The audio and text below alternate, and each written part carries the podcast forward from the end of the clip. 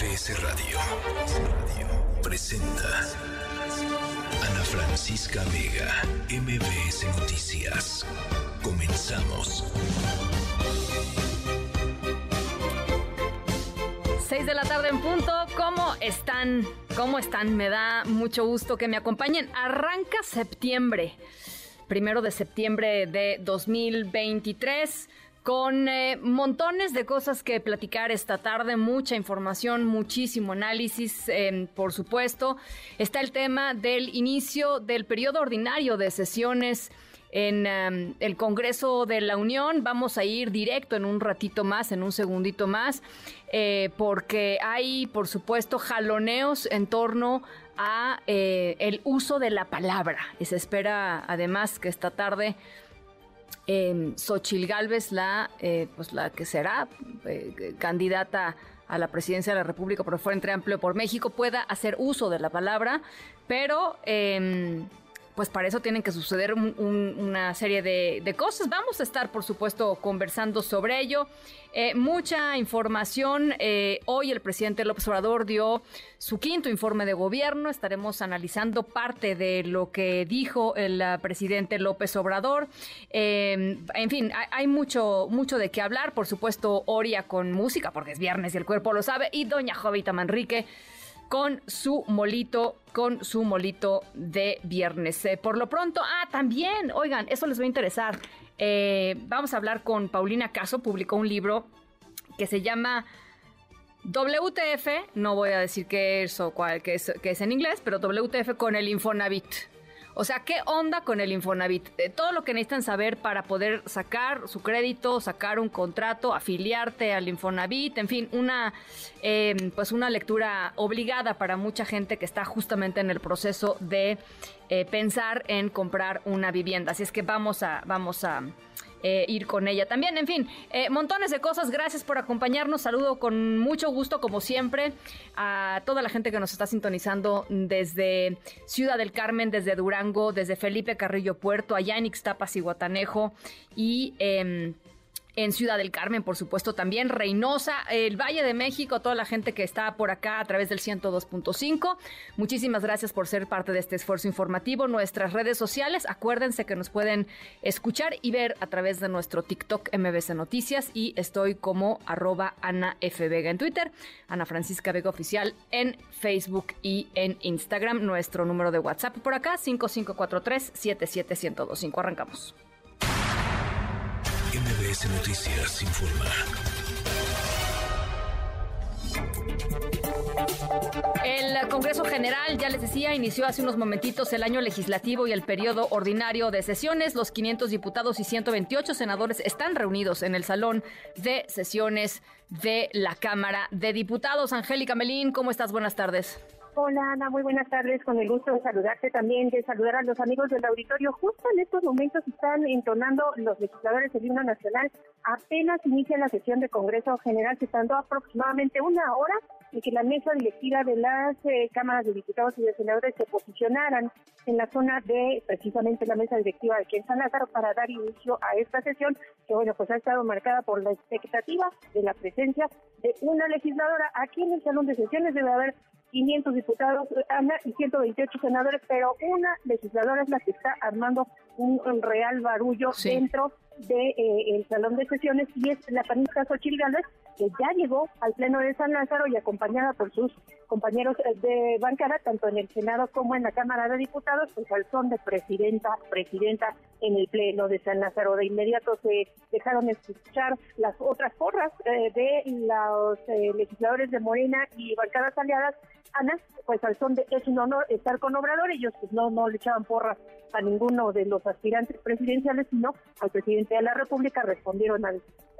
grito de es un honor estar con Obrador. Toda la tarde aquí en San Lázaro estuvo la expectativa de si y Albert Ruiz, Ana, pues eh, se iba a reunir o no con los líderes de las bancadas, se iba a llegar simplemente al pleno como una legisladora más sin mayor aspaviento, sin embargo, sí se cumplió este eh, anuncio que se había hecho desde la noche de ayer, que había habría un Xochitur aquí en la Cámara de Diputados, Ana, entre eh, pues, la visita de Xochitl Gálvez a las bancadas del PRI, el PAN y PRD, comió con ellos, le echaron porras, la aprovecharon, se tomaron fotos y ya la senadora Gálvez Ruiz se encuentra en el pleno con el resto de sus compañeros para iniciar esta sesión de Congreso General, que, eh, bueno, pues también inaugura los trabajos ordinarios en este último año de la legislatura en el Congreso de la Unión y también los congresistas van a recibir de manos de la titular de la Secretaría de Gobernación, Luisa María Alcalde, que ya tiene un rato aquí en la Cámara esperando que iniciara la sesión, el texto del quinto informe de gobierno del presidente de la República. De hecho, ya sale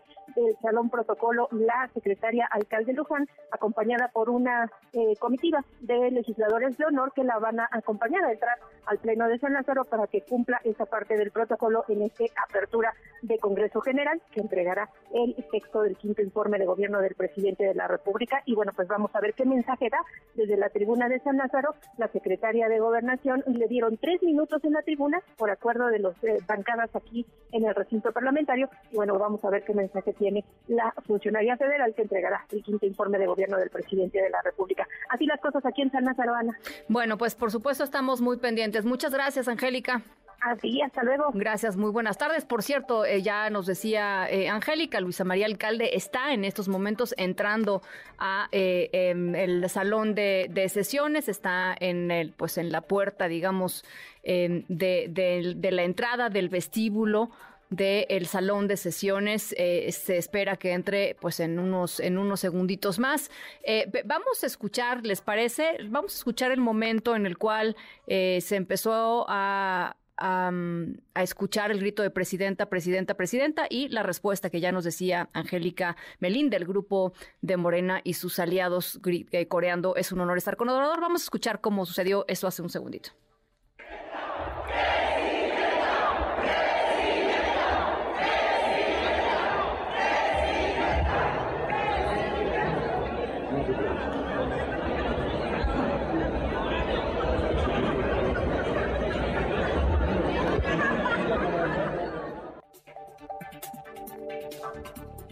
Y bueno, nos decía Angélica, eh, la respuesta por parte de Morena fue eh, eh, la porra, digamos, el, grito, es un honor estar con Obrador.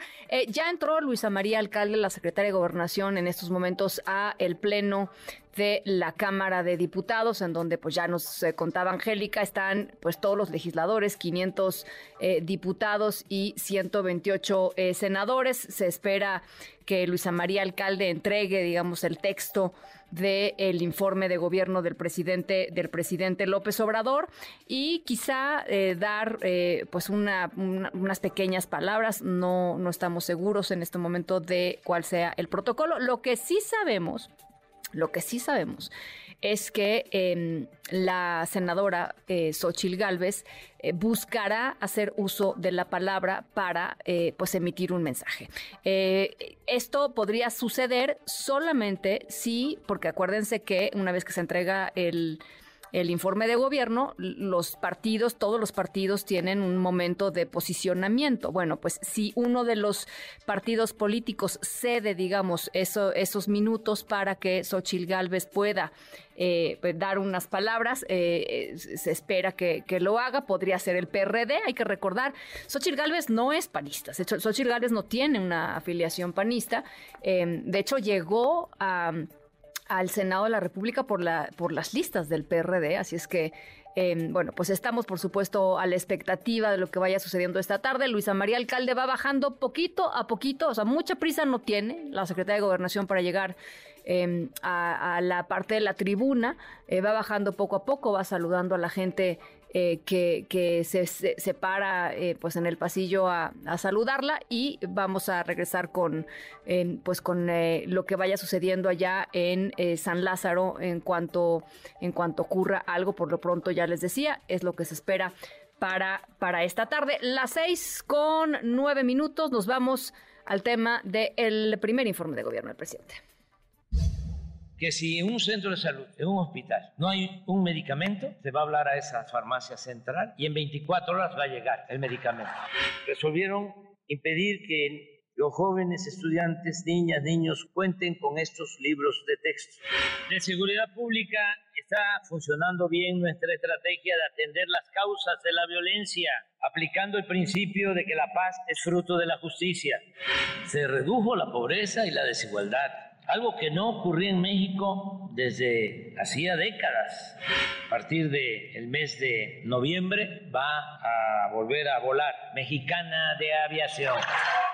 Democracia sí, oligarquía no. Honestidad sí, corrupción no. Justicia y fraternidad sí, pobreza y desigualdad no. ¡Viva México!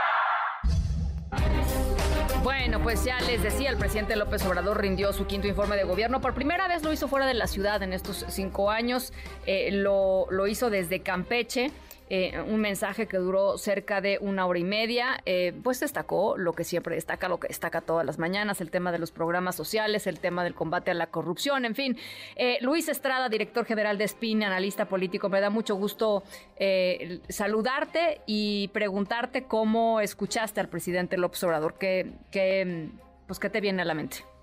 ¿Qué tal, Ana? ¿Cómo estás? Gracias por la invitación. Bueno, de entrada yo te diría, este informe que es el quinto de los que hace en septiembre, porque en realidad lleva, eh, el de hoy fue el 19 de los trimestrales que hace. Tienes razón, sí. Que, que son realmente lo mismo, porque la dinámica es, eh, a lo largo de las conferencias de prensa, afirma cuestiones que no se pueden probar, eh, va midiendo qué tanta respuesta tienen en la opinión pública, si hay reacciones positivas, negativas, siempre, repito, sin cifras ni, ni cuestiones que lo sustenten, o la nueva estrategia, pues presentando los datos de forma tramposa, que cualquier estudiante de estadística uno reprobaría si lo enseñara como lo hace el gobierno, eh, y entonces cuando llega el informe, eh, el presidente dice, bueno, ya lo informé, lo que dije en el informe es lo que va a decir ahora en las conferencias posteriores esta cuestión que dije de las 200 eh, universidades Benito Juárez, ya lo informé, como si eso validara eh, lo que está diciendo, y entonces pues ya, siguiente tema. Creo que eh, el, el, de hoy, que duró un poco más de una hora 20 minutos, casi una hora 25, eh, pues con varias interpretaciones del presidente eh, fuera de lo que estaba escrito, comentando y editorializando en buena medida porque también pues estaba fuera del entorno natural que ha hecho este tipo de informes y porque pues fue como si hubiera hecho una conferencia de prensa de esas que lleva a cabo fuera de la Ciudad de México. No olvidemos que no es gratis que haya ido a Campeche para el asunto del tren Maya y también pues estas giras de fin de semana, exclusivas de fin de semana que hace el presidente, a lugares eh, a nivel del mar por la cuestión de salud del presidente. Ahora, eh, digamos, nada, nada nuevo, nada nuevo en el panorama, eh, pero evidentemente eh, sí había, o no sé qué te parezca a ti, pero sí durante estos últimos mensajes sí podemos escuchar a un presidente, pues muchísimo más metido en, en la coyuntura eh, política y la coyuntura política, en este caso, pues marcada en buena medida por la campaña electoral, ¿no? Que, que no estamos en tiempos de campaña, pues, pero ya es la campaña electoral. No, por supuesto, este es un mensaje que siempre los, los informes de los presidentes son mensajes políticos, pero yo te diría, este es el mensaje político electoral de quien sea la candidata o el candidato de Morena. A mí me parece que va a ser Claudia Sheinbaum, pero bueno, eso ya lo veremos.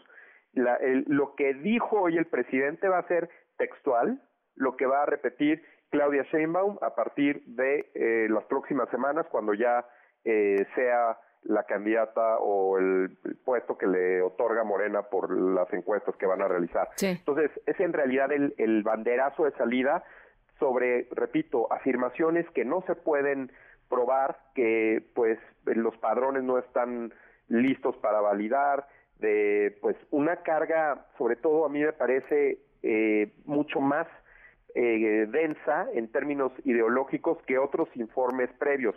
El presidente había, lo que había hecho eh, fue, por muchos informes, decir, establecimos 100 compromisos el día de toma de protesta y de los 100, pues ya va el, nos faltan dos, nos falta uno.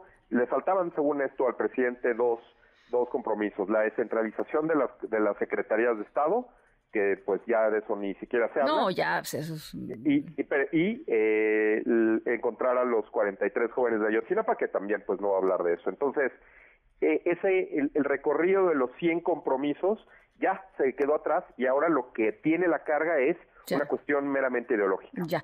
Oye, está hablando en este momento eh, Luisa María Alcalde en la, en la apertura de la sesión ordinaria del Congreso. Vamos a escucharla, ¿te parece? Me gustaría también tu reacción al respecto. Es la secretaria de Gobernación. Que ha permitido reducir la desigualdad en México.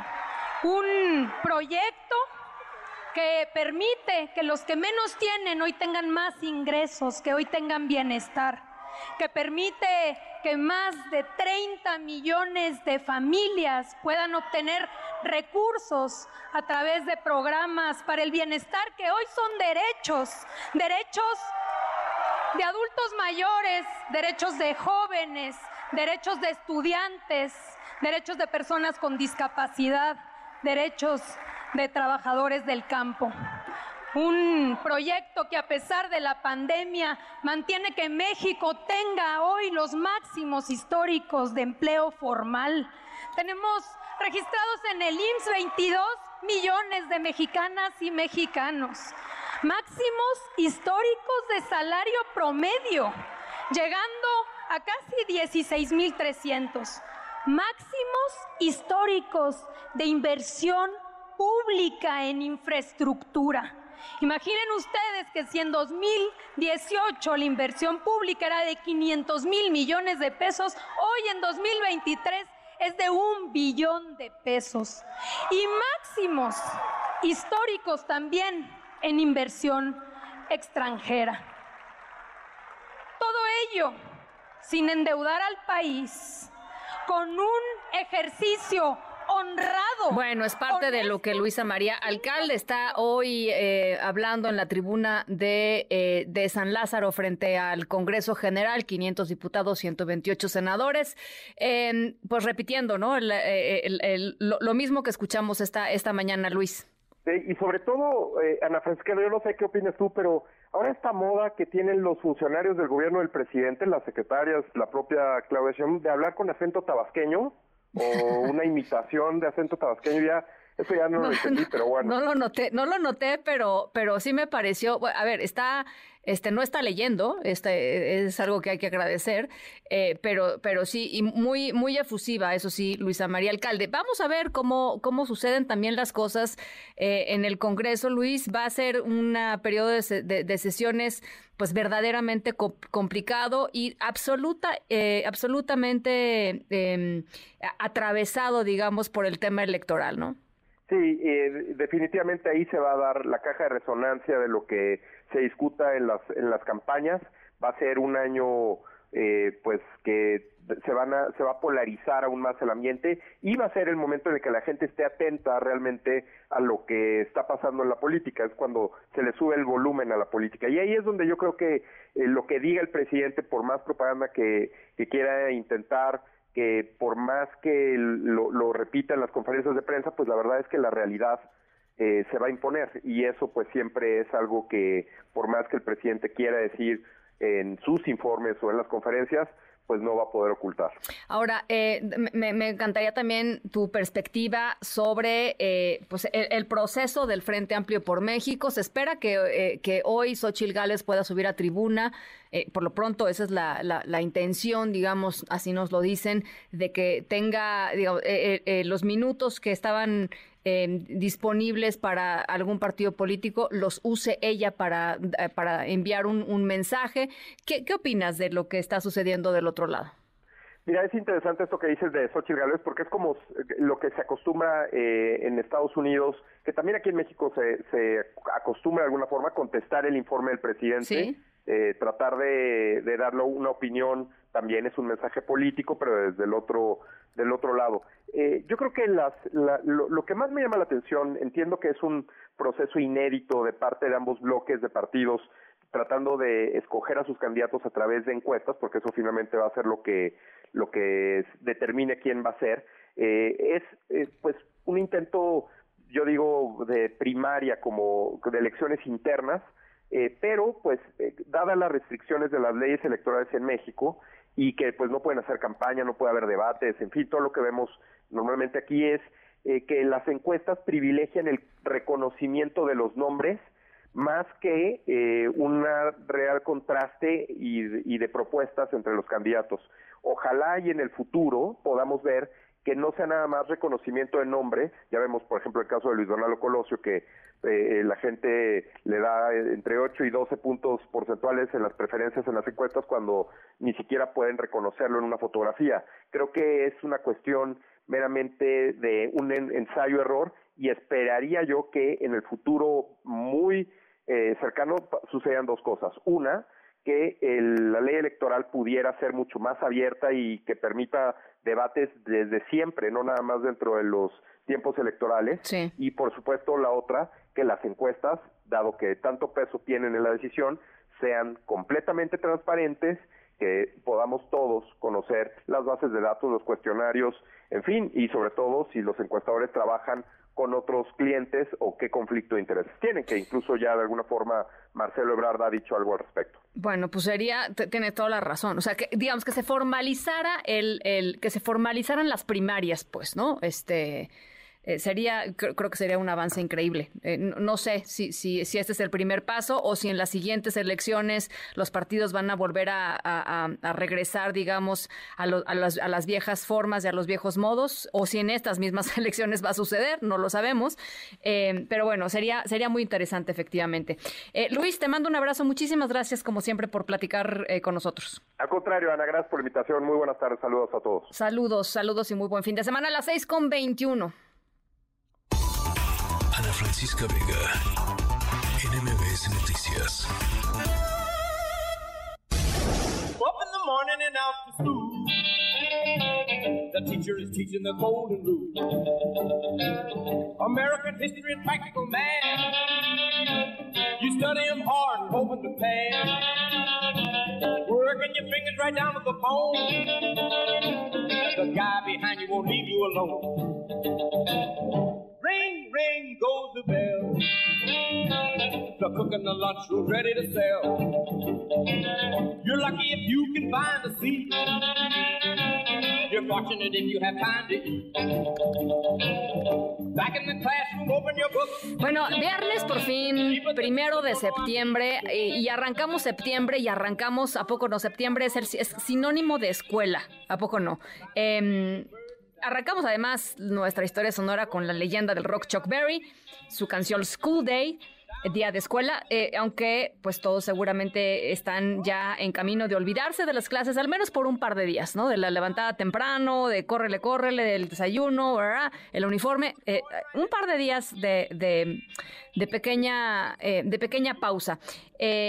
seguramente entonces se preguntarán por qué estamos arrancando la historia sonora de hoy con Em, una canción sobre entrar a clases siendo viernes. Bueno, eh, porque los alumnos de los que les vamos a platicar hoy, de la escuela de la que le vamos a platicar hoy, eh, son alumnos atípicos. Em, primero tuvieron que hacer un largo trayecto para llegar hasta la escuela, una escuela súper exclusiva, que solo acepta a un grupo muy especial de personas y en segundo lugar, porque para hacer ese trayecto tuvieron que em, irse o viajar en algo que pues tampoco es muy común que digamos. Em, ojalá lo fuera, no lo es. Al ratito les platico de quiénes se trata y a dónde se subieron. Eh, las 6.23, vamos a la pausa. Em, esta eh, historia sonora es mágica. Al ratito les cuento un poquito más. 5543-77125, nuestro WhatsApp acá en cabina. Rock and roll. Deliver me from the days of old. Long live rock and roll. The beat of the drums loud and bold. Rock, rock, rock and roll. Feeling is there,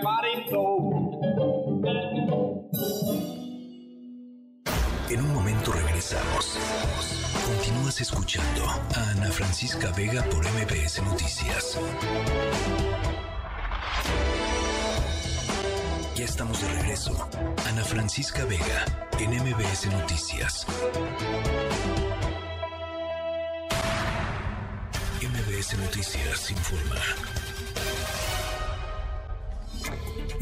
Hay información eh, importante que da a conocer la UNAM en torno al proceso para el nombramiento de la nueva persona que va a pues a llevar las riendas, digamos, de la universidad, la nueva rectora o el nuevo rector. Eh, Adrián Jiménez, ¿de qué se trata? Te saludo con gusto. ¿Qué tal? Buenas tardes, Ana Francisca Auditorio. Así es, eh, del 24 de agosto pasado y hasta hoy, hasta este 1 de septiembre, la Junta de Gobierno llevó a cabo un proceso inédito para entrevistar y escuchar a diversos integrantes que representan los diversos sectores que forman parte de la comunidad de la UNAM como parte de este proceso de sucesión de la rectoría. Eh, este órgano colegiado de la UNAM integrado por 15 destacados académicos e investigadores en distintos campos de estudio informó que durante este periodo se reunió con todas las comisiones del Consejo Universitario, con los consejos académicos del área y de posgrado, con los consejos técnicos de humanidades, de la investigación científica de las escuelas nacionales preparatorias y de los SH. De igual forma, señaló que se entrevistó con quienes integran la Defensoría de los Derechos Universitarios, Igualdad y Atención a la Violencia de Género. Precisar que en estas sesiones se recibió la opinión de académicos, eh, de estudiantes, de trabajadores eh, electos como representantes por sus comunidades y de los titulares de las entidades académicas respecto al proceso de sucesión. La Junta de Gobierno refirió que estas entrevistas realizadas en un formato híbrido les permitió escuchar estas eh, cuestiones sobre el perfil deseado de la persona que ocupará la rectoría y que enriquezca con su conocimiento lo, y estos desafíos y propuestas que se presentan en las diferentes entidades que forman parte de la universidad. Este órgano colegiado expresó su agradecimiento a los integrantes de los cuerpos mencionados a su, eh, su disposición a, a, participar y su compromiso institucional con esta casa de estudios e invitó a toda la comunidad a continuar participando activamente en este proceso. Ana Francisca, comentarles finalmente que, bueno, será el próximo 4 de septiembre cuando todos los interesados en participar en este proceso deberán entregar su currículum vitae, su semblanza profesional y el proyecto de trabajo para eh, la rectoría sí. en el periodo 2023-2027. La información que les. Bueno, pues será un proceso muy interesante que ya estaremos conversando conforme vaya avanzando un poquito más. Gracias, Adrián. Buenas tardes. Muy buenas tardes. Eh, oigan, y hoy eh, un tribunal colegiado ordenó la liberación de Uriel Carmona. Ustedes recordarán el eh, fiscal del estado de Morelos que es investigado por autoridades federales y acusado por la Fiscalía de la Ciudad de México de malas prácticas y omisiones en el caso del feminicidio de la joven Ariadna Fernanda. Ya respondió la propia Fiscalía de la Ciudad de México ante esta orden del Tribunal Colegiado de la liberación inmediata de Uriel Carmona. Dice que rechaza y que están indignados con eh, la modificación de la medida cautelar de prisión preventiva justificada en contra de Uriel eh, Carmona. Hay un mensaje del propio... Vocero de la Fiscalía, Ulises Lara. En fin, que este tema eh, continúa eh, pues levantando muchísima polémica. Juan Carlos Alarcón, te saludo con, con gusto. ¿Cómo estás, Juan Carlos? Igualmente, Ana, gracias. Muy buenas tardes. El fiscal de Morelos, Uriel Carmona Gándara, dio un revés jurídico a la Fiscalía General de Justicia Capitalina y en próximas horas quedará en libertad luego de que el décimo tribunal colegiado en materia penal con sede en esta capital declaró fundada la queja presentada por el quejoso respecto a la violación a su fuero constitucional y su derecho a enfrentar la justicia fuera de prisión. Los magistrados que conforman el citado tribunal determinaron por unanimidad la existencia del fuero que goza Uriel Carmona quien solicitó la protección federal para recobrar su libertad.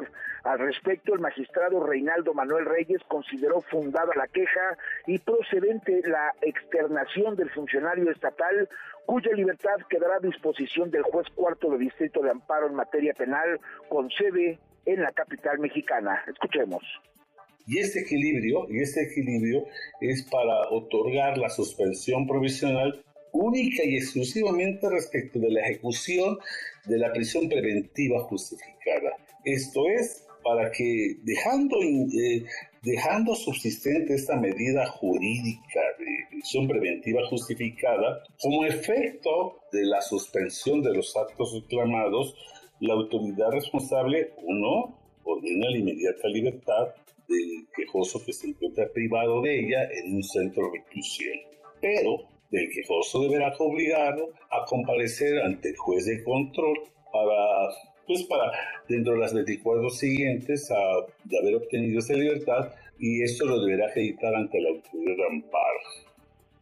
Por su parte, el magistrado Carlos López Cruz coincidió en el otorgamiento de la protección federal. Escuchemos.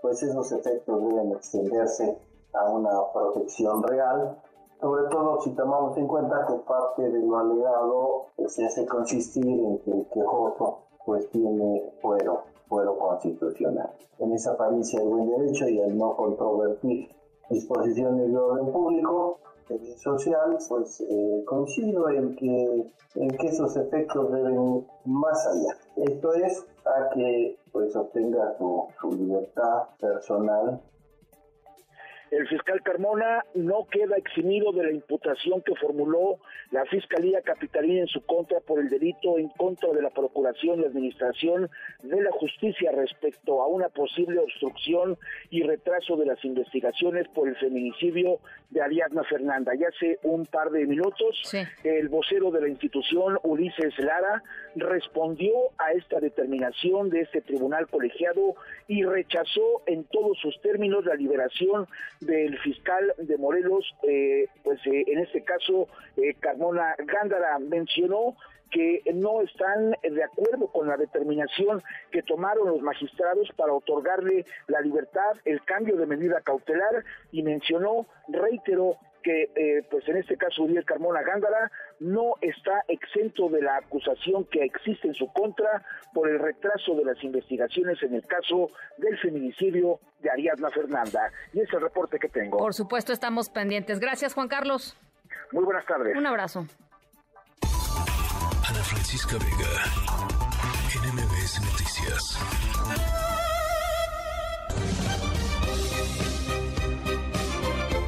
6 de la tarde con 35 minutos. Seguimos eh, monitoreando, por supuesto, la sesión de eh, Congreso General de la, pues, inauguración del periodo ordinario de sesiones del Congreso de la Unión, 500 diputados, 128 senadores. Y hay una expectativa importante, lo platicábamos al inicio del programa, eh, en torno a la eventual participación de Xochil Gálvez en uno de los segmentos correspondientes a algún partido político para hacer, dicen, eh, pues parte del equipo de, de, Xochil Gálvez, eh, algún posicionamiento, eh, pues evidentemente un posicionamiento fuerte y en una tribuna importantísima, que es la tribuna del de, el Congreso de la Unión en sesión de Congreso de Congreso General. Muy interesante lo que ha estado pasando en las últimas horas, en ambos, por supuesto, en ambos eh, campos, tanto en el Frente Amplio con, eh, por México como eh, con Morena y sus aliados. En la línea telefónica, Lía Limón, alcaldesa de Álvaro Obregón.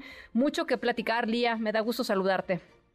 Qué, gusto, Ana Francisca. Un saludo a ti y a toda tu audiencia. ¿Cómo, ¿Cómo viste, cómo ha sido procesando, cómo han ido procesando también los liderazgos locales lo que ha sucedido pues a nivel nacional con la definición de Xochil Gálvez? Pues la verdad es que como una gran noticia, digo, primero pues, agradecerle que se haya este, animado a, por así que a entrar a la contienda a nivel nacional, a la que le metió muchísimo ánimo y a la que generó pues otra dinámica y sobre todo muchísima esperanza. Y a mí me da mucho gusto que una mujer como ella, valiente, entrona, eh, una mujer muy libre y con mucha fuerza, encabece encabece el frente, es una gran noticia, sin duda alguna, pues ella para la ciudad y para el triunfo en esta ciudad va a ser muy, muy importante. Ahora, eh, hay por supuesto, pues muchísimos... Eh, digamos, muchísimas interrogantes que, están planteadas ahí. ¿Qué, te parece el tema, por ejemplo, de que ya no habrá eh, esta consulta que se tenía prevista para el próximo domingo? En su lugar va a haber un, evento en donde se espera, pues no sé, supongo que muchísima gente, eh, en donde eh, Xochil Gálvez sería, eh, le entregarían, digamos, el certificado de que ganó este proceso, que es un proceso inédito, hay que decirlo también. pero, pero había gente que estaba, pues, como desilusionada de que ya no hubiera el tema de la, de la participación. ¿Tú cómo lo ves? Mira, eh, yo la verdad es que pienso, digo, yo estaba emocionada, la verdad, con la votación del domingo. Estaba pues, segura que, que Xochitl iba muy bien.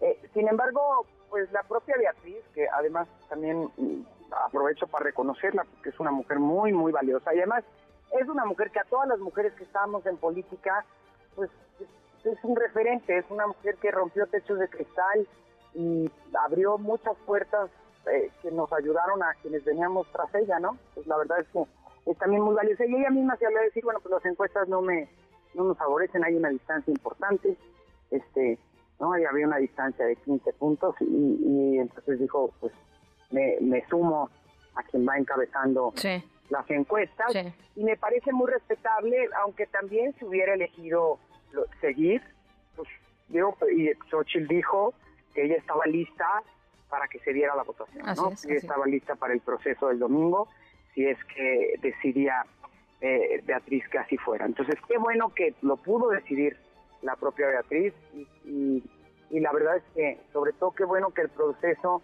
concluye en unidad, que sigue habiendo un frente unido, eh, que sigue habiendo un, un frente con un proyecto común, eh, con alguien que lo encabeza con muchísima legitimidad y que, y que además es una mujer que sin duda alguna genera mucha esperanza y bueno, a mí mucha emoción. Sí. Oye, bueno, una vez definido eso, eh, y es entendible que así sea, una vez definida eh, como, dicen coloquialmente, la grande, eh, e, evidentemente, pues el foco empieza también a, ponerse en, otras, en otras campañas o en otras posiciones, pues importantísimas. La Ciudad de México, por supuesto, una de ellas. tú has dicho, a mí me gustaría participar en un eventual proceso del Frente Amplio por México para competir por la candidatura del Frente para la, para la Ciudad de México. ¿Qué les han dicho al respecto, Lía? Mira, yo así lo he expresado, sí, por supuesto que quiero participar en la en, la ciudad, en la contienda de la Ciudad de México y bueno, pues ya se definirá, no, no, nos han dicho nada, pero bueno, supongo que pronto eh, se definirá. Espero que los alcaldes participemos en esa definición de cómo se llevará a cabo el proceso y, y la verdad es que pues ahora sí que como me lo pongan bailo, al final gobierno la alcaldía más grande de oposición, en, que, gobernamos la oposición en esta ciudad, es la tercera más grande de la Ciudad de México, una alcaldía eh, muy contrastante y que la verdad de eso pues me ha dado mucha experiencia y mucho conocimiento de lo que es la ciudad y de los contrastes que hay en esta ciudad. Y estoy eh, muy contenta con poder participar. Estoy muy contenta con, eh, con con participar ahora sí que cómo se defina el método, eh, me interesa participar. Creo que es muy importante que se cuide la unidad, es muy importante que nos mantengamos fuertes, nos mantengamos unidos eh, y unidas y que en unidad pues logremos el, ahora sí que el mejor proceso posible y que sobre todo sea un proceso que le dé fuerza y que legitime a quien sea nuestra candidata o nuestro candidato. Que sea un proceso con el que salgamos fuertes y salgamos eh, y salgamos unidos y sobre todo insisto eh, para como han sido y para como están las cosas sí se necesita que quien sea eh, sea alguien fuerte que le sume a Sochi porque no va a ser una contienda sencilla la contienda a nivel nacional y esta, en esta ciudad pues tiene que haber alguien lo suficientemente fuerte para que le sume y no lo tenga que cargar la tenga que cargar ella, sino que sea pues alguien con fuerza. Y por supuesto que pues va a ser un proceso interesante y habrá que esperar, habrá que esperar a ver qué deciden las dirigencias. Creo que es importante que nos convoquen a los distintos actores, no solo a quienes estamos interesados en participar, pues también a los demás alcaldes y alcaldesas y actores eh, eh, interesados, digo, también no solo somos alcalde y alcaldesa, también hay otros actores, hay senador, hay una senadora también, eh, Kenia, y que nos convoquen, que podamos platicar, podamos, este, pues ahora sí que discutir qué es lo óptimo para la ciudad y sobre todo algo en lo que todos los actores nos sintamos cómodos para poder hacerlo en unidad, porque esto no se va a construir con una sola voluntad, esto se va a construir con la suma de muchas voluntades y con el esfuerzo de mucha gente. Para empezar, para ganar la ciudad es fundamental que mantengamos las alcaldías que gobernamos. Oye, y por lo tanto es fundamental que los, las y los alcaldes pues nos sintamos todos cómodos y, y satisfechos del esquema o el método que se defina eh, o de la forma en que se decida se decida la candidatura. En, algún momento para la candidatura presidencial eh, se, decía y era digamos era la interpretación y el análisis eh, hecho em, en general era eh, el, el, elegido del PAN es Santiago Krill, ya vimos qué pasó, ¿no? Pero eh, esa era la interpretación. Y lo que se dice de la Ciudad de México, Lía, es el elegido del PAN es Santiago Taboada. Eh, ¿Cómo ves tú, este, digamos, es porque además hay, hay, a diferencia quizá de lo que pasaba a, nivel nacional, en la Ciudad de México hay pues bastantes perfiles interesantes. Mira, yo lo que te quiero decir es que a mí me parece muy importante más por los tiempos que se viven, que se cuide la unidad. Y para eso es importante que todas y todos los actores estemos satisfechos. Creo que si vemos el proceso nacional, una de las de las mejores cosas de ese proceso es que todos se quedaron tranquilos y contentos, ¿no? O, no sé si todos, pero probablemente no todos, pero casi todos. Eh, eh, quienes no, pues seguramente se está buscando eh, se está buscando limar las diferencias que hayan podido haber. Pero, pero es un proceso que concluyó en paz y dándole mucha fortaleza a quien encabeza hoy el frente, a quien nos va a representar en el frente. Pienso honestamente que así debiera ser, eh, así debiera ser en la ciudad, que se cuide muchísimo eso y que se cuide la, la enorme necesidad que hay de sumar porque todos somos importantes en este proceso, eh, desde la, alcaldía más grande que gobernamos hasta la más pequeña, los legisladores que este, eh, de la Ciudad de México, federales, este, ahora sí que senadores, diputados federales, diputados locales, es decir, la verdad es que ahora sí que todos tenemos importancia, todos somos importantes porque pues la ciudad este ahora sí que era, será un proceso muy competido el de la Ciudad de México y por lo tanto eso hace fundamental que se cuide la unidad. Yo estoy en ese ánimo, en el ánimo de abonar. Eh, la verdad es que si digo que quiero es porque creo que tengo con qué. Si digo que quiero es porque creo que tengo la experiencia, la fuerza, las ganas y la dedicación y sobre todo el, el, enorme amor al servicio público. La verdad es que creo que tengo con qué hacerlo y por eso es que estoy buscando encabezar el frente y voy a dar, eh, voy a dar, este, ahora sí que, pues voy a dar la batalla, como me la baile, como me la pongan bailo, ¿no? Ahora sí que, porque, pues, insisto, es decir, si es un proceso abierto, pues tengo con qué. Al final, gobierno una alcaldía bastante grande, tengo un buen nivel de conocimiento, en fin, como se defina, yo estoy dispuesta a participar y lo único que pido y reitero es que todos, absolutamente todos los que somos actores de este proceso, cuidemos, eh, cuidemos, ahora sí que cuidemos el proceso y cuidemos la, eh, la definición. Que, que, y me parece importante decirlo, que busquemos la manera en que todos nos sintamos a gusto para, para dar, eh, para poner el esfuerzo que se va a requerir, que se requiere y que se merece esta ciudad. Y por supuesto, porque Xochitl merece que en la Ciudad de México la acompañe un frente unido y un, y un frente fuerte.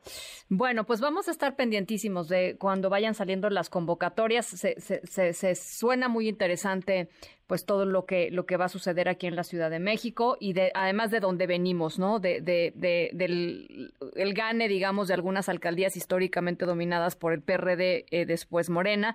Em, y, y, bueno, estaremos estaremos muy pendientes. Lía, yo te agradezco mucho y estamos en ello. Gracias a ti, un gusto participar contigo y también reitero y creo que nos deja muchas enseñanzas el proceso que hubo a nivel nacional. Tú bien dices, pues Xochitl no era, no era la favorita, probablemente Beatriz tampoco y fueron las finalistas. Sí, y fueron las finalistas y la verdad Xochitl llega muy, muy fortalecida a, a, a lo que viene. Lo que viene no es menor, ¿no? Este, nos enfrentamos ante un estado que ahora sí que pues, ante una elección que, que con el temor de que vaya a ser una elección de Estado, ¿no? Donde van a meter recursos públicos, donde van a, este, como lo han hecho hasta ahorita, eh, donde el presidente tiene favoritos y los menciona, es, es el que les coordina sus campañas, ¿no? Entonces no es menor el reto al que nos enfrentamos y creo que todos tendríamos que estar conscientes de eso. Bueno, pues vamos a estar eh, en este tema. Gracias, Lía. Un abrazo. Gracias a ti. La alcaldesa de Álvaro Obregón, Lía Limón. Las seis con 48. Pausa. Regresamos con más. En un momento regresamos. Continúas escuchando a Ana Francisca Vega por MBS Noticias. Ya estamos de regreso. Ana Francisca Vega, en MBS Noticias. El cuerpo lo sabe, con Juan Manuel Oria.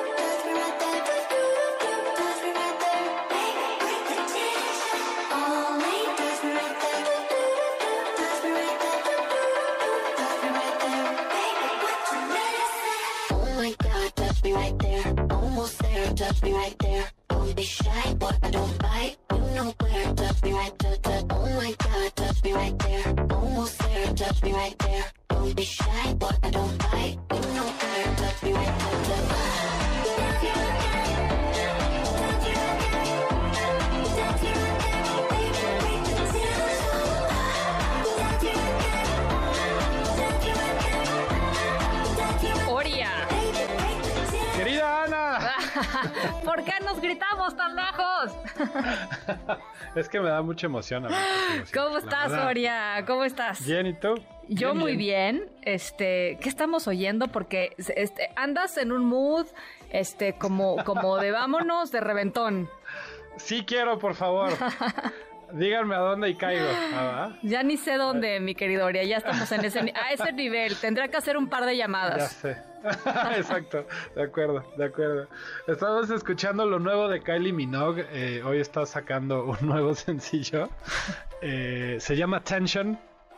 Y así se va a llamar el nuevo álbum eh, de, esta artista australiana. va a salir a final de octubre, pero bueno, este ya sería el segundo sencillo que, digamos, va después de un gran éxito que se convirtió en, pues, bastante viral. Se llama Padam Padam. Entonces, por lo que se ve, va a ser un gran álbum y va a ser algo que vamos a estar escuchando otra vez de Kylie Minogue. Que, qué buena es, la verdad. Es muy buena, este, y, y sí, y sí trae, eh, o sea, sí trae ritmo de vámonos de reventón, la verdad. Sí, ¿no? Sí, sí. Total y absolutamente. Muy necesario, totalmente. Oye, y otra, otra estreno hoy de un sencillo que está sacando una gran banda. A ver. Se llama Imagine Dragons. Ah, uh, sí. Sí, eh, sacaron un sencillo eh, a petición de un videojuego. Les comisionaron una, una canción eh, para el videojuego que se llama Starfield, de la productora de videojuegos Bethesda. Se ve muy bueno el videojuego, se ve este que, tiene unos paisajes increíbles eh, de, ciencia ficción, ¿no? Y se ve que va a ser un gran juego, pero este track que nos regalaron Children of the Sky, los Imagine Dragons, como lo saben hacer muy bien, un track muy emotivo, eh, eh, muy motivacional, como, como es de su de su haber, ¿no? En su en su catálogo. Se llama Children of the Sky y estos son Imagine Dragons. Vamos a escuchar.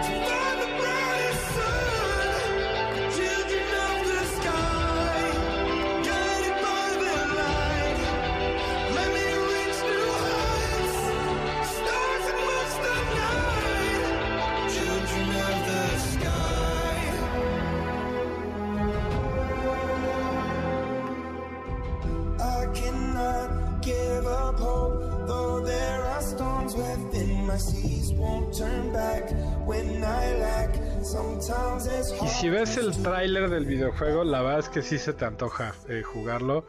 Y, más si el soundtrack va a estar. Eh, sí, se, se, se, escucha como, como, como, como misticón. Es padre, bien, padre, sí, sí. Sí, sí, sí. Imagine Dragons, qué bien lo hace, de verdad. Que, que son unos grandes artistas. Este, y la letra está bien, o sea, escúchenla con detenimiento después cuando puedan. Es una gran letra, eh, muy inspiradora, ¿no? Vamos a, vamos a, vamos a escucharla con la atención que requiere, mi querido Oria. Eso, bien. Eso. Oye, y un estreno más, este ya es de un álbum eh, de otros rockeros favoritos, se llaman Royal Blood, están sacando hoy un nuevo álbum que se llama Back to the Water Below. Y esta canción que me pareció espectacular se llama Shiner in the Dark, que también hoy estrenaron el video. Ve nomás qué joya. A ver, venga.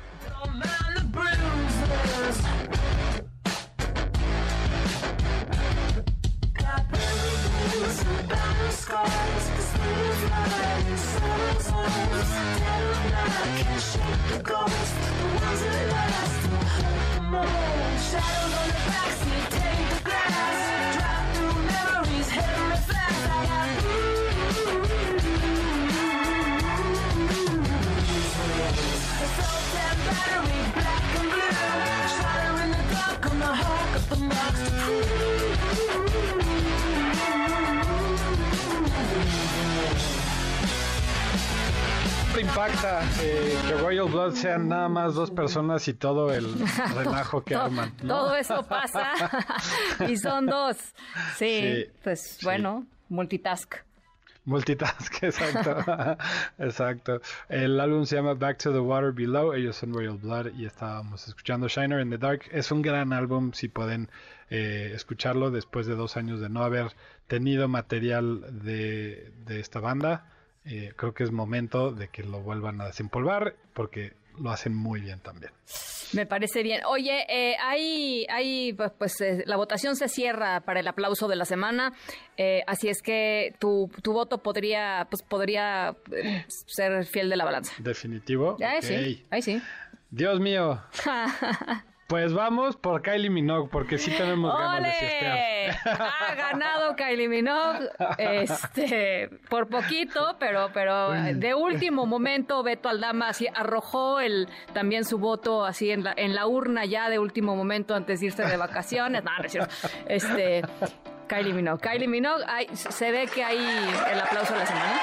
Sí, sí, sí. Este, se ve que hay ánimo de reventón. Exacto. No sé a dónde nos lleve eso, este, hoy, pero, pero bueno, de que hay ánimo, hay ánimo y eso importa. Eso, exacto. Peligro, peligro. No, no es cierto.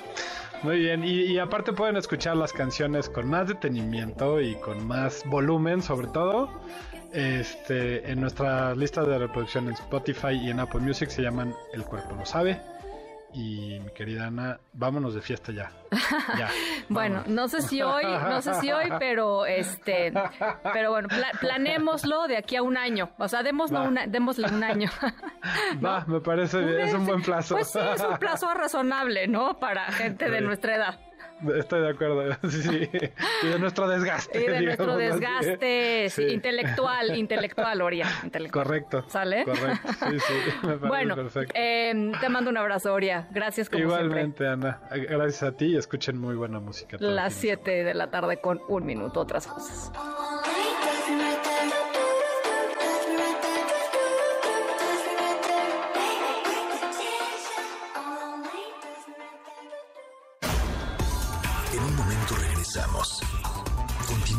A Ana Francisca Vega por MBS Noticias.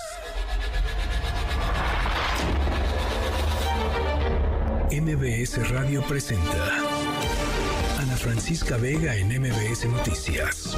Continuamos.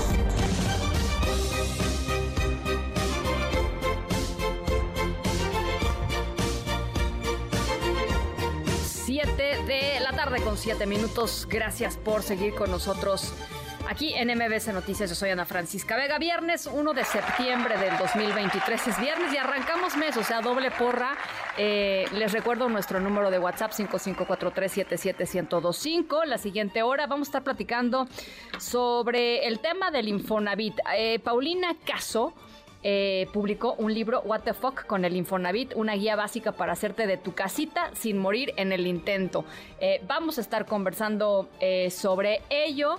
Vamos a estar, por supuesto, con Doña Jovita Manrique y su molito de viernes. La em, mucha información, mucho análisis va de nuevo a nuestro WhatsApp 5543 77125.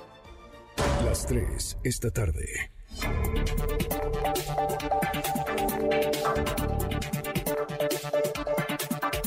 Citlali Sainz, me da gusto saludarte. Tú tienes información sobre las, los precios de la gasolina. ¿Cómo estás? Hola Ana, buenas tardes a ti también a nuestros amigos del auditorio. Pues sí, este mes de septiembre arranca con incrementos en los precios de las gasolinas debido al recorte en el estímulo fiscal ayer por lo que los automovilistas tendremos que desembolsar unos centavos más por cada litro de combustible. Esto será a partir de mañana 2 y hasta el viernes 8 de septiembre. No obstante, para el caso del diésel, la Secretaría de Hacienda aumentó el subsidio, por lo que los transportistas van a pagar un poco menos por cada litro que compren en, las estaciones de servicio. Y es que la Secretaría de Hacienda, que encabeza Rogelio Ramírez de la O, explicó que los consumidores deberán pagar durante esta siguiente semana de impuesto especial sobre producción servicios. Para el caso de la gasolina magna, 3.07 pesos, para la premium 3.34 pesos y para el diésel eh, este será de 3.47 pesos por cada litro. Cabe señalar que la Comisión Reguladora de Energía informó que el precio promedio del litro de gasolina magna, que es la que más se consume en el país, es de 22 pesos con 58 centavos, mientras que el precio de la premium se ubica en 25 pesos con un centavo en promedio y el valor del diésel se encuentra ya en 24 pesos por litro. Anes, me reporta al auditorio. Gracias, Itlali. Buenas tardes. Abrazo, buen fin. Y bueno, en medio de gritos de apoyo a Xochil Gálvez y al presidente Andrés Manuel López Obrador, la secretaria de Gobernación, Luisa María Alcalde, entregó eh, al Congreso General el quinto informe de gobierno del presidente. Eh, ¿Cómo va la sesión en la Cámara de Diputados? Angélica Melín, te saludo con gusto.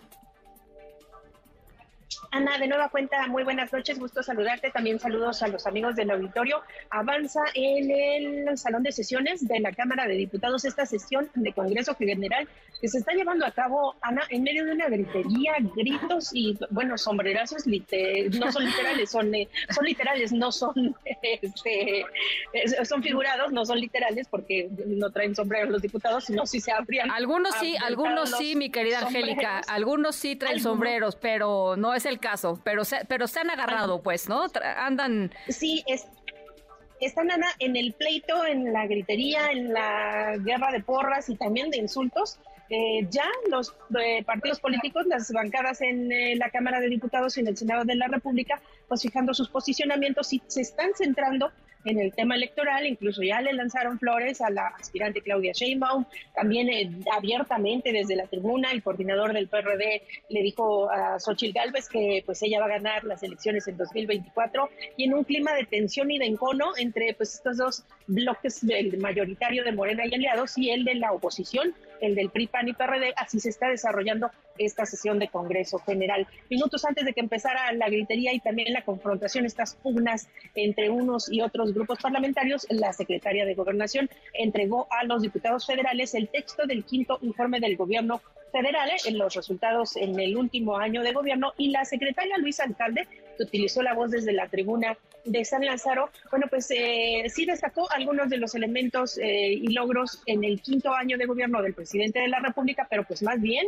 alabó el proyecto y el concepto de gobierno que tiene el presidente de la República. Vamos a escuchar lo que dijo la secretaria Alcalde Luján. Documento suma los anhelos, las acciones, los resultados. Es el espíritu del humanismo mexicano, del proyecto de país que estamos impulsando para transformar, que ha logrado sacar de la pobreza a 5 millones de mexicanas y mexicanos, que ha permitido reducir la desigualdad en México. La funcionaria federal hizo algunos otros eh, señalamientos respecto a los logros del Ejecutivo Federal y también aprovechó para aclararles a los eh, legisladores que en esta ocasión al presidente de la República no manda al Congreso iniciativas preferentes y bueno, pues se seguirá trabajando en algunas otras eh, prioridades que tiene el Ejecutivo Federal, pero no a través de iniciativas preferentes. Así, entregó rápidamente el texto del informe de gobierno a la secretaria de Gobernación a los diputados y senadores aquí reunidos en sesión de Congreso y inmediatamente después de eso, pues ya empezaron, como decíamos, Ana, los gritos y los sombrerazos, los insultos y todas las referencias al proceso electoral 2024 aquí en San Lázaro. Aquí seguimos pendientes de lo que está ocurriendo en el salón de sesiones.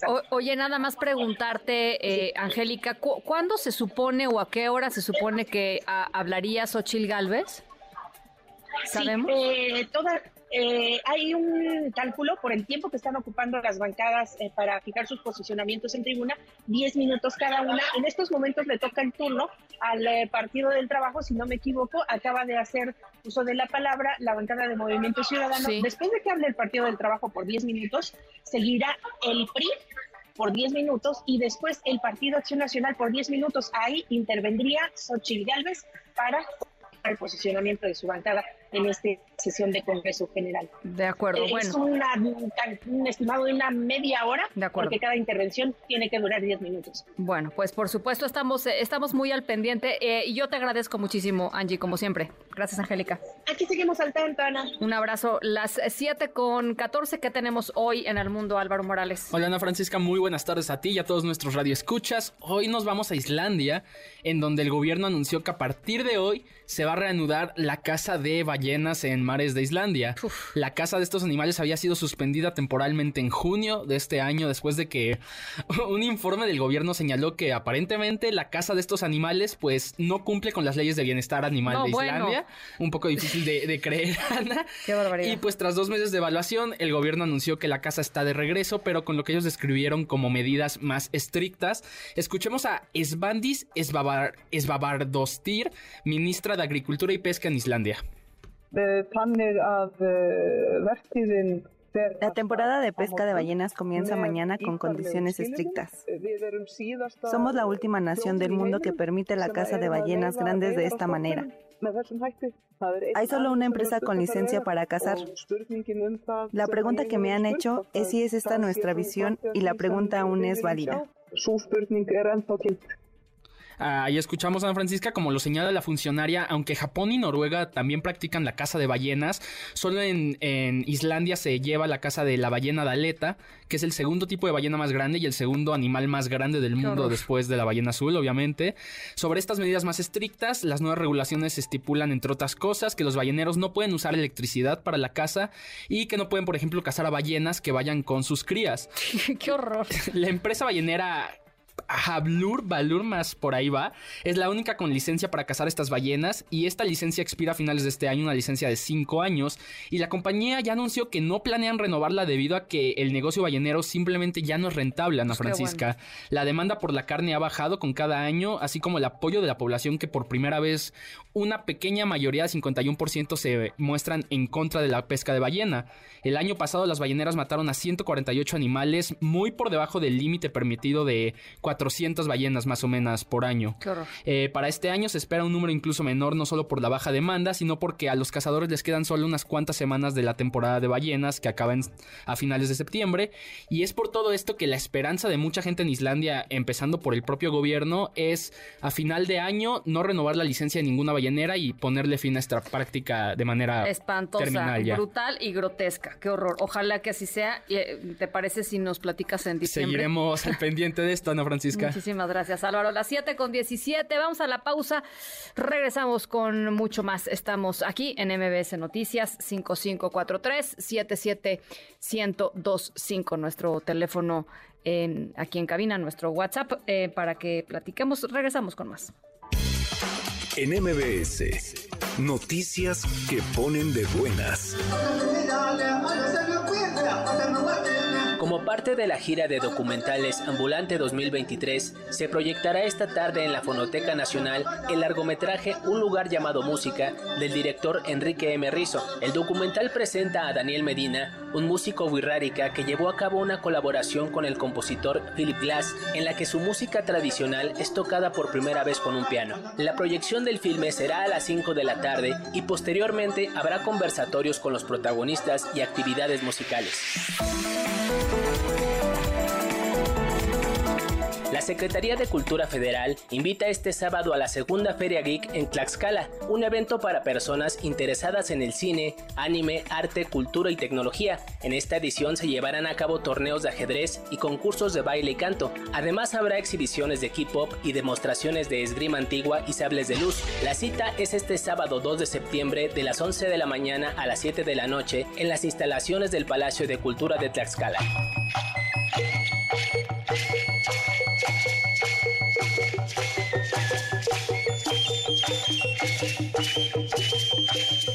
El fin de fortalecer, proteger y difundir la ceremonia ritual de los voladores y en el marco de los 14 años de la declaratoria de esta tradición como patrimonio cultural inmaterial de la humanidad, la Secretaría de Cultura llevará a cabo el octavo encuentro nacional de la ceremonia ritual de voladores a partir de hoy y hasta el domingo 3 de septiembre de las 10 de la mañana a las 7.30 de la noche en el Complejo Cultural Los Pinos. El encuentro contará con mesas de trabajo, conferencias, talleres y demostraciones de vuelos en los que participarán participarán 27 agrupaciones de cuatro estados del país.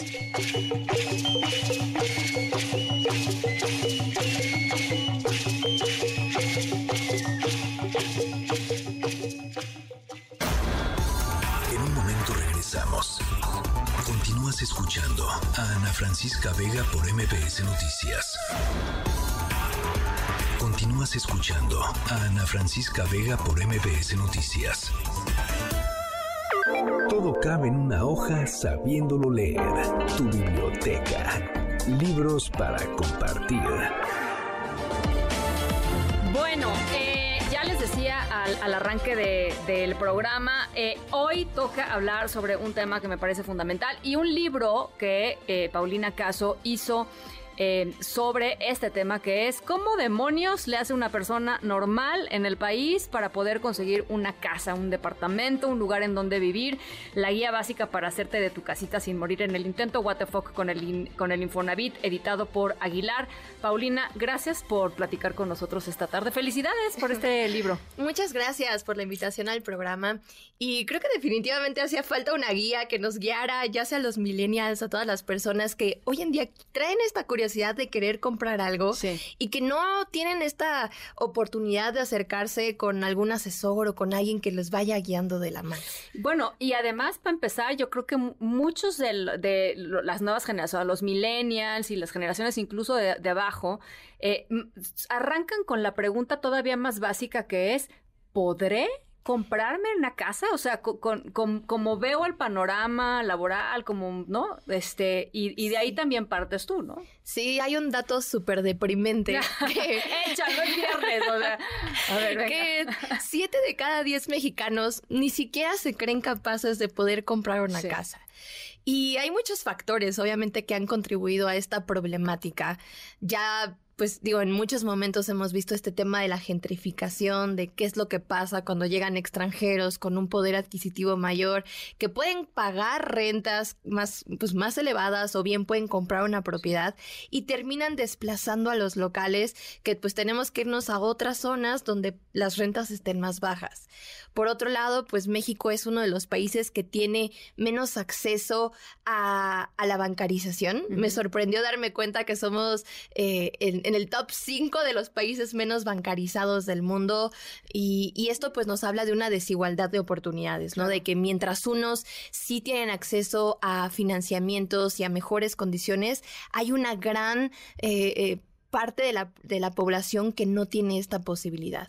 Y es por eso que pues también hace falta que haya una mejor regulación en el mercado, porque al final el tener acceso a una vivienda digna es un derecho que todos deberíamos de tener sin importar eh, ninguna variable. Condición, claro. Exacto. Y fíjate, eh, lo dices muy bien, porque cuando, cuando la gran mayoría, cuando una parte de la población no tiene acceso a la vivienda, eh, termina por no tener acceso a otros derechos. O sea, eh, y, creo que ahí es muy importante de, decirlo así. Por ejemplo, eh, la seguridad jurídica de tener una casa, este, pues, eh, bien establecida con tus escrituras, claro. este, bueno, muchas veces, ¿cuántas veces no, no, no nos hemos enterado de gente en algunas comunidades que pues le compró el terrenito a no sé quién, pero pues en realidad era parte del ejido y entonces ya no es no sé qué, no es suyo. Y, no, es suyo, y etcétera, etcétera. Pero a ver, eh, cuéntanos cómo planteaste el tema de, de, del Infonavit em, y, cómo arranca tu libro en términos de qué puede encontrar la gente que está en estas preguntas eh, en, este momento. Mira, escribí este libro porque los mismos lectores y las personas me lo estaban pidiendo mucho. Este viene como una secuencia de mi primer título que fue explicar el SAT y la gente me decía, por favor, ahora escribe el Infonavit porque estamos en este punto de que queremos comprar algo, pero no sabemos ni por dónde empezar.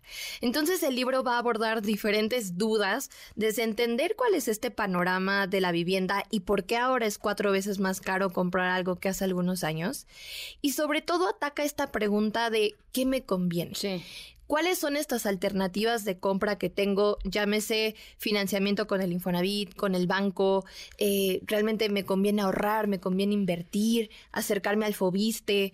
Entonces, aunque el título dice Infonavit, el libro aborda muchas eh, alternativas. Ajá. Inclusive, por ejemplo, este tema de los remates bancarios, ¿no? O sea, realmente es algo que conviene o no, o facilidades como las preventas, el tema de renta con opción a compra. Entonces, es un libro muy completo que te habla de todo lo que hay en torno a este eh, tema de la vivienda para que tú tomes la mejor decisión. Y algo muy padre del libro es que te acompaña en este momento de pánico, de firmar el papelito, donde ya te vas a como comprometer por los próximos 30 años a, firmar, eh, a pagar una mensualidad. Y, y, el libro te va dando consejos como de, ah, ¿sabes qué? Pues fíjate eh, que sea tasa fija o checa el tema de las penalizaciones para saber si vas a poder hacer aportaciones a capital o vas a poder hacer algún pago por liquidación anticipada. Checa la moneda que esté en pesos y, y también entender esta responsabilidad de en qué momento es eh, buena opción, ahora sí que tener una deuda sana y cuando tus finanzas de plano no, lo dan y es mejor esperar o rentar. Entonces, sin duda es, es un libro muy completo que aborda panoramas, por ejemplo, ¿Qué pasa cuando las cosas salen mal? ¿Qué pasa cuando ya no puedes pagar tu mensualidad? ¿Qué opciones tienes ya sea para reestructurar tu crédito, para traspasar la deuda o para evitar un escenario como un desalojo? Entonces, eh, digo, creo que estos son, son temas que, pocas veces se abordan hasta que ya estás en el problema y buscas ayuda. Y es bueno tener como el panorama completo de a qué nos estamos enfrentando cuando accedemos a un compromiso como este de, un crédito hipotecario. Que, además este, tienes, o sea, escribes el libro, el libro está de más bonito, está muy bonito, tiene, tiene como, gráficamente puedes ver muchas cosas, tiene memes, tiene, dice cosas que pueden suceder antes de que obtengas las escrituras de tu casa. Un ataque zombie eh, que se acabe el agua potable, que está ahí en la Tercera Guerra Mundial, que nos mudemos a otro planeta, que caiga un meteorito y nos extinga. O sea, le, le, le metes escribilla, digámoslo así, Paulina. Sí, digo, yo sé que estos temas, tanto el SAT como el Infonavit, son a veces muy complejos de, de entender y que había que buscar la forma de conectar con todos estos lectores que en mi caso pues son personas muy jóvenes, millennials, centennials, y tratar de bajar esta cultura que vive en redes sociales o esta cultura popular y, llevarlo al libro para que pues mínimo te, te, diviertas, te saque una carcajada y se te haga la lectura un poquito más amena. Oye, eh, y, y, supongo que, que, parte de las, de las conclusiones son... Eh, todo depende de en dónde estés parado tú, qué es lo que tú quieres, cuál es un poco tu visión, ¿no? O sea, a partir de una visión, creo que es importantísimo. Sí, hay muchas variables que obviamente entran en, en cuenta. La primera es saber cuál es nuestro estatus actual y cuál es este plan de vida que tenemos. ¿Y a qué voy con esto? A lo mejor no te conviene comprar una casa si tú quieres tener flexibilidad, si quieres estarte mudando entre ciudades, ser un nómada digital y demás, pues tal vez comprar no es la mejor opción para ti. Y por ahí también la Conducef nos da un consejo, que es que al momento de que contratemos un crédito hipotecario, las mensualidades no deben de ser superiores al 30% de nuestro salario antes de impuestos. Esto quiere decir que si ganamos 10 mil pesos, la mensualidad no debe de ser superior a los 3 mil pesos, o si no, pues estás condenado a este endeudamiento excesivo o a no poder terminar de pagar tu crédito. Entonces el libro también te va explicando qué es una tabla de amortización, cómo puedes comparar estas diferentes opciones crediticias para que analices cuál es el, mejor, la mejor opción para el mejor escenario. ajá. Y también compares el costo anual total entre créditos para que veas, pues, de todas las variables que tienes, realmente cuál es la mejor. Oye, me parece un, de veras un, por eso quería platicar contigo. Creo que, creo que es importantísimo que nos acerquemos a estos temas que de pronto sí son muy áridos, Em, y, que, y, que, si alguien nos los va este, un poco así como desmenuzando, desmenuzando es, es, la palabra, ya es viernes, ya, sí. chance, este, desmenuzando, pues se puede, eh, se puede tomar una mejor decisión.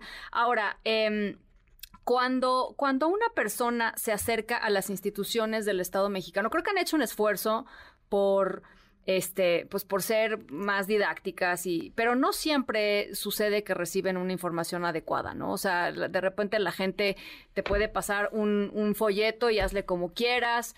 Este, sí, o ve y léelo en internet y lo que entiendas. Y lo que entiendas, este, pero han mejorado, ¿no te parece? O sea, creo que sí hay un esfuerzo. Sí, en los últimos años creo que le han apostado mucho a esta estrategia digital y a tratar de, como bien decías, desmenuzar ciertos temas para hacerlo más entendible sin importar la edad. Pero creo que a veces lo que pasa es que uno tiene que andar buscando la información en diferentes links, en diferentes medios, y no había algo que te llevara desde el inicio hasta el final. Y digo, ahora con estas guías, tanto la del SAT como el Infonavit, pues es un una compilación de tener todas tus dudas resueltas. No, el del SAT no me lo conocía, Paulina, voy a tener que adquirirlo. Este, que le fue muy bien. Yo, yo no, o sea, no sabía hasta ahora que, que, busqué tu nombre y vi que estaba, eh, fue uno de los libros más vendidos en Amazon durante un buen rato. Sí, durante pues prácticamente los primeros seis meses del año pasado se mantuvo ahí en el top ten de los libros más vendidos. Y esto pues solamente nos habla de, de la necesidad de todo el mercado por entender, estos temas que desgraciadamente no nos enseñan en la escuela, que a veces son temas tabú que no se hablan en la casa y sales a esta vida adulta sin este background que te explique realmente cómo son las cosas. Y algo padre de, este libro, pues es que, por ejemplo, toda la información está validada por el mismo equipo de, comunicación del Infonavit mm. y van a encontrar cosas que inclusive ni siquiera están en su página de internet, ¿no? De hecho, dedicamos un, apartado a desmentir o confirmar estas cosas que hemos escuchado a lo largo de los años sobre el Infonavit para ver si es cierto o no y, y qué es lo que puedes hacer en este escenario. Oye, ¿qué fue algo de lo que tú te enteraste o te encontraste haciendo este libro que dijeras, no lo puedo creer, o sea, estoy impactada con este, con este dato o con esta cifra o con este procedimiento o, o sea, algo que te haya a ti en lo personal? Lo que más me sorprendió fue hacer el capítulo del panorama de la vivienda. O sea, claro que hemos escuchado estos, estos chistes o memes de que, ay, somos la generación sin retiro digno y sin vivienda propia, pero no sabía cuál era la profundidad del problema. Y un dato que me alarmó muchísimo es que la Ciudad de México es la tercera ciudad a nivel mundial más cara para comprar una vivienda, con un costo promedio de 3.5 millones al interior de la República el costo es de 1.5 millones. Entonces sí es, es muy elevado, sobre todo porque el poder adquisitivo ha disminuido. Claro. Por ahí había un dato de que dice que en los últimos 17 años el poder adquisitivo disminuyó 43%, mientras el poder de la vivienda aumentó 235%. Imposible. Entonces, ahora entiendes por qué 7 de cada 10 mexicanos no se cree capaz de comprar una casa. Y por eso en el libro hago mucho hincapié a esta falta de regulación del mercado y del mismo gobierno, porque eh, en cierta forma han contribuido a la problemática. Por ahí hace algunos meses pues firmaron un convenio con plataformas como Airbnb justo para impulsar esta eh, inversión eh, extranjera que ellos le llaman, pero pues que al final del día es gentrificación, ¿no? Entonces no estoy en contra de, que vengan los extranjeros, ni mucho menos, pero... Porque además se gentrifica también con, con mexicanos este, que van sacando de, de, sus, de sus zonas tradicionales a, a pueblos, a comunidades, ¿no? claro. creo que ni siquiera tiene que ver con la nacionalidad, o sea, más bien tiene que ver con el poder, con poder adquisitivo. totalmente. Entonces, pues es tratar de brindarles las mismas oportunidades a todas las personas y, y realmente me sorprendió darme cuenta que esta es una problemática a nivel global, que no solo está sucediendo en México, sino en ciudades como Londres, en París, en España y en algunos países sí ya han hecho algunas regulaciones para poner unos topes sanos a eh, los precios de la vivienda, que me parece muy, muy acertado. Oye, eh, el, otro, el otro tema que eh, a mí me, me super saca de onda es cuando vas, por ejemplo, en las carreteras este, de una ciudad a otra y ves estos este, em, conjuntos de eh, N cantidad de casitas y casitas y casitas y casitas y te das cuenta que están abandonadas, que están solas. ¿Qué pasa ahí con, con, todo esto? Esta es una gran problemática a la cual se enfrenta el Infonavit. Hoy en día hay más de 650 mil casas abandonadas y creo que el error que cometieron fue construir pensando que cualquier persona se iba a querer mudar a estas casas y no pensaron en la accesibilidad o en la habitabilidad. Es decir, las construyeron en carreteras alejadas de comercios, de escuelas, de parques o de la vida real. Entonces, la gente que en su momento tramitó el crédito y compró una de estas casitas se terminó dando cuenta que hacían dos, tres horas de traslado y era insostenible vivir así. Entonces terminaron abandonando estas casas y por eso el Infonavit dejó de construir o de hacer estos convenios con constructoras, y ya te deja elegir cualquier casa que tú quieras, sea nueva, sea usada, si quieres usar el crédito para remodelar o para comprar un terreno, puedes hacerlo. Y esto me parece una muy buena decisión para tratar de, de seguir generando este problema de, casas abandonadas. Oye, bueno, pues ahí está What the Fuck con el Infonavit, la guía básica para hacerte de tu casita sin morir en el intento de Paulina, Paulina Caso, eh, editado por Aguilar. Eh, está ya a la venta por todos lados. Eh, Paulina, muchas gracias por visitarnos. Este, muchas gracias. Buenísimo. Y digo, cualquiera que quiera comprar su casita, esta es una muy buena guía y si tienen dudas también nos pueden escribir en redes sociales como arroba WTF con guion bajo porque ahí siempre estamos resolviendo dudas. Muchísimas gracias por, por visitarnos. Gracias, Paulina. Gracias. Son las, son las 7 eh, con 36. Vamos eh, rápidamente, está ya eh, Xochil Gálvez hablando en el Congreso de la Unión, en la sesión de apertura del Congreso. Ahora vamos a escuchar un poquito lo que está diciendo Xochil Gálvez. Su oportunidad.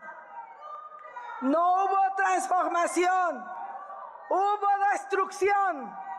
Hoy, en este quinto informe, sabemos que México no solo no está mejor, sino que en muchos aspectos está peor que cuando inició su administración. Los datos no mienten, no hay otros datos. El gobierno de Morena fracasó. La mayor preocupación de la gente y el mayor dolor de nuestro país son la violencia y la inseguridad. Hay que decir las cosas como son. Fracasaron en materia de seguridad. Desde que terminó la revolución, nunca, nunca antes habíamos vivido un periodo tan violento. Al día de hoy van más de 164 mil homicidios dolosos 164 mil familias enlutadas que están sufriendo la pérdida de un ser querido. Por mucho, este ya es y será el sexenio más violento de nuestra historia. Abrazos, no balazos, resultó ser una ocurrencia, pero no una ocurrencia cualquiera abrazos, no balazos, es una ocurrencia criminal. Se abraza a los delincuentes mientras balean a los mexicanos. Dijeron que iban a resolver el problema desde la raíz, que iban a cambiar de modelo. Y lo único que hemos visto es que han repetido y reforzado una fórmula que quedó claro no funciona la militarización. Bueno, pues es parte del mensaje de Xochil Gálvez esta, esta tarde en la sesión de Congreso General allá en San Lázaro. Em, por supuesto, estaremos reportando más adelantito pues todos los detalles. Las 7 con 39. Ana Francisca Vega, NMBS Noticias.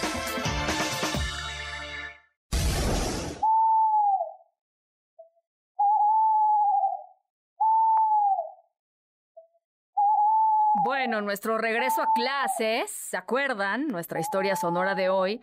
Em, puede ser, quizá puede ser una pesadilla para, para, algunas niñas y niños, para sus papás, sus mamás, por supuesto. Em, y uno se preguntaría, bueno, si estamos hablando de regreso a clases, ¿qué tiene que ver una lechuza? No tiene que ver con la hora de dormir, no. Em, tiene que ver con las exigencias que este lugar particular del que vamos a hablar tiene con respecto a sus alumnos y alumnas. Uno pensaría la lista de útiles, ¿no? Los cuadernos, los lápices, las plumas, los transportadores, etcétera, etcétera, etcétera, ¿no? El cuaderno de arte. No, eh, en este caso, la lechuza forma parte de la lista de útiles escolares esenciales en esta historia y en esta escuela que les vamos a platicar. Ya saben de quién estoy hablando, les acabo de dar una pista inmensa, inmensa. Al ratito les cuento un poquito más. Vamos a la pausa, regresamos con Doña Jovita Manrique.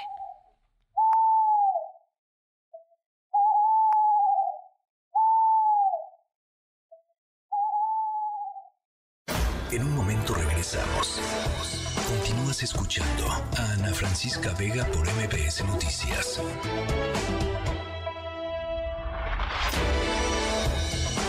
Ya estamos de regreso. Ana Francisca Vega en MBS Noticias. Hay de chismes a chismes. Pero un chisme con molito a nadie se le niega. Y por eso ya está aquí Jovita Manrique con su molito. Doña Jovita. ¿Qué tal? Amigos, amigas de MBC Noticias, ¿cómo andan? Oigan, a ver, ¿ya quitaron de sus peticiones y deseos que septiembre nos sorprenda? ¿O ya tienen listos sus protocolos para sortear la vida? Digo yo, ¿verdad? Recuerden que cuando te toca, pues uno siente escalofríos. Y cuando te pones, una siente cosquillas. Así merito.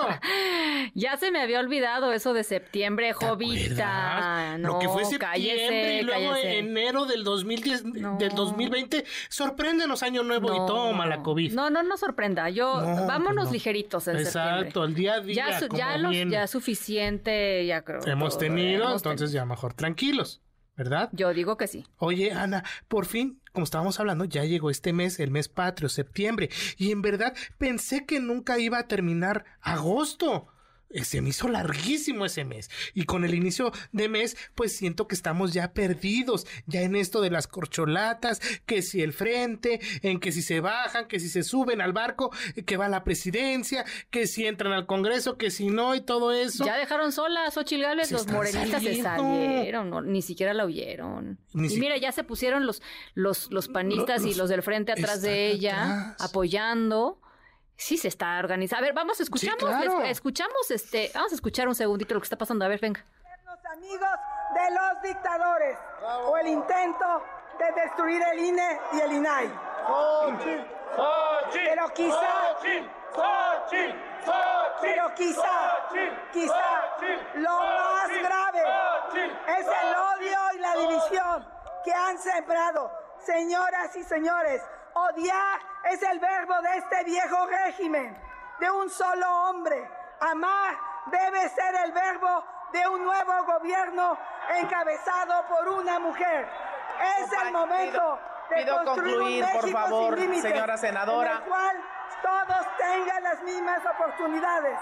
Debemos arrebatarle el poder a unos cuantos. Pido concluir, señora a todos los ciudadanos.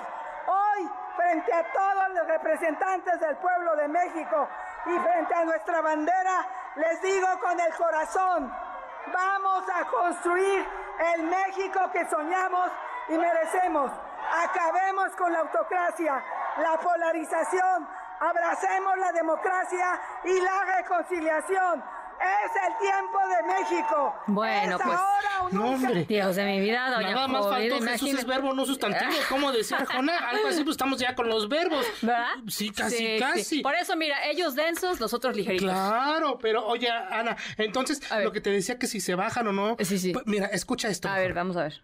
Y serán definiciones que, por supuesto, algunos los dejarán satisfechos y a otros no, pero debemos tener altura de miras, madurez política, ser congruentes con los principios, con los ideales que dieron origen y sostén a nuestro movimiento. Entender que no construimos Morena, no construimos Morena para ocupar cargos o para obtener el poder, realmente para transformar a nuestro país. Y esa transformación necesita de continuidad. Debemos poner el interés general por encima de cualquier interés personal, como aquí se dijo, por legítimo que sea, porque por supuesto que son eh, legítimas las aspiraciones. Bueno, pues ahí tienes a la secretaria de Gobernación, Luisa María Alcalde, que también estuvo ahorita en el Congreso y todo eso, pues llegó a inaugurar la plenaria de Morena en el Senado. En días pasados, ayer. Y así como mamá o tía que no quiera a los críos que peleen. Y hizo este llamado para que su runfla pues se aplaque. ¿Le harán caso? ¿O los equipos de Sheinbaum y Ebrard le van a gritar ¡Ya siéntese, señora! Yo creo que ya, ya, se, ya se sabe, ¿no? Pues ya, ya, sí, sí, eh, sí. sí, Sí, pues es- nada más ¿para una, qué? un ahí les va el, el, el va a doler, va a doler. Pues sí, ya, ya están anticipando, ¿verdad? Lo que puede pasar. Pero oye, y del otro lado, en la casa de enfrente, que diga, del frente también se cuecen habas. Escucha esto que inspira la inteligencia carnal. Ay, a ver. Hoy nos encontramos en un momento crucial de nuestra historia. Un momento en el que las fuerzas oscuras amenazan consumirnos en la sombra y el caos. Pero en medio de esta oscuridad surge una luz de esperanza que puede iluminar nuestro camino para llevarnos hacia un futuro mejor. Esa luz tiene un nombre, Xochitl. Xochitl no es solo una líder rebelde, es una inspiración para todos nosotros. Su valentía, experiencia y determinación la convierten en la persona ideal para encabezar nuestro movimiento fuerzas Ahora pues. Así con Xochitl de Xochimilco. ¿Cómo era? Así casi, casi. Pero, oye, Ana, perdonen, querido auditorio. Esto lo hacemos solo con fines periodísticos, ¿verdad? Pero qué perroso, en verdad. Eso ya no vende nada, ¿eh? No creo que siga y que te deje algo. Ahí tienes a Santiago Krill como un maestro Jedi, hablando de las cualidades de la fuerza azul con Xochitl Galvez. Hijos, dicen que es la nueva esperanza para acabar con las fuerzas oscuras, en donde aparece Andrés Manuel López Obrador como el emperador Palpatine, así Darth Sirius, Darth Vader. Ay, no, yo solo les diría que cambien eso de la esperanza, porque yo lo, escucha, La honradez es nuestra bandera. No permitiremos la corrupción. Vente con nosotros a Morena. Morena es la esperanza de México. Morena, la esperanza de México. Ahí tienes un spot de hace Otra nueve años donde Andrés Manuel Sí, no. habla de las malandrillas, que diga, de las maravillas de Morena. Ahí lo dije, lo pensé. Y No, ahora sí, sí. ocupando otra vez la Y esperanza. otra vez la esperanza. No, yo creo que ha- hay, que hay que cambiar eso. Pero, ¿qué esperaba usted, doña Jovita, del hombre constitución? Pues es que, ay, pues. ¿Se no, acuerda? Pues sí, ¿Se claro. acuerda del hombre constitución? De yo soy el hombre constitución. Y que la y- traía hasta en el pantalón por todos lados, salía así como su panfletito que diga la constitución y todo, pero Sí, no, no, no, no. Bueno, no. pues eh, ya, ya nos, nos sorprenderán, Jovita, nos sorprenderán sí, seguramente sí. con alguna que otra, pues con alguna que otra cosilla.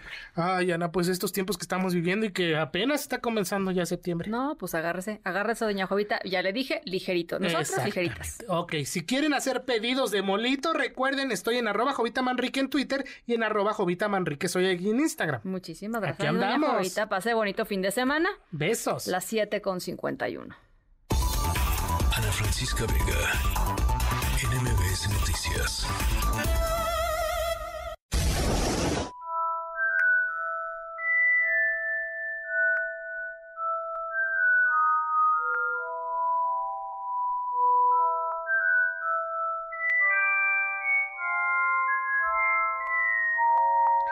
Feliz primer día de clases a todos y todas las alumnas de la Escuela de Hechicería Hogwarts, que hoy empieza el curso escolar mágico, así es que a preparar las túnicas, las varitas, las escobas, las pociones. Hoy, primero de septiembre, es el primer día de clases para magas y magos, no sé si ustedes lo sabían.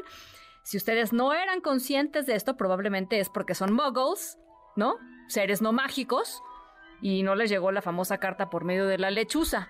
Em, como cada año, cientos de fanáticos de la saga se reunieron hoy en la estación de trenes de King's Cross en Londres, en donde está la famosísima plataforma 9 y 3 cuartos.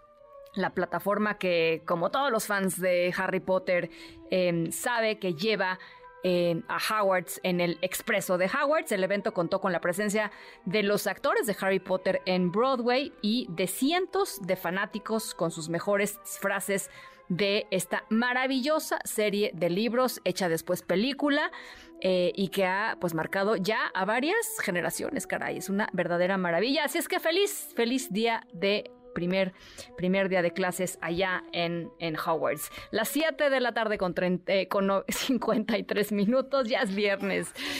Dios de mi vida, ya es viernes. Eh, pásenla muy bien, cuídense mucho. Los dejo con mi querido José Razabala y todo su equipo en Autos y más. Eh, y nosotros nos escuchamos, por supuesto, el lunes, 6 de la tarde en punto. Buen fin.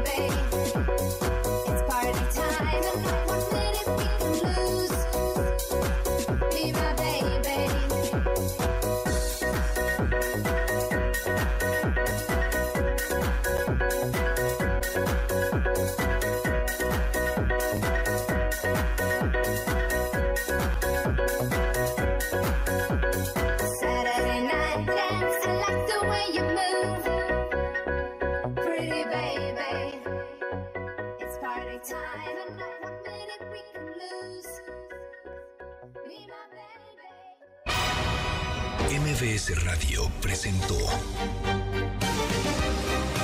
Ana Francisca Vega. Información para todos. MBS Noticias.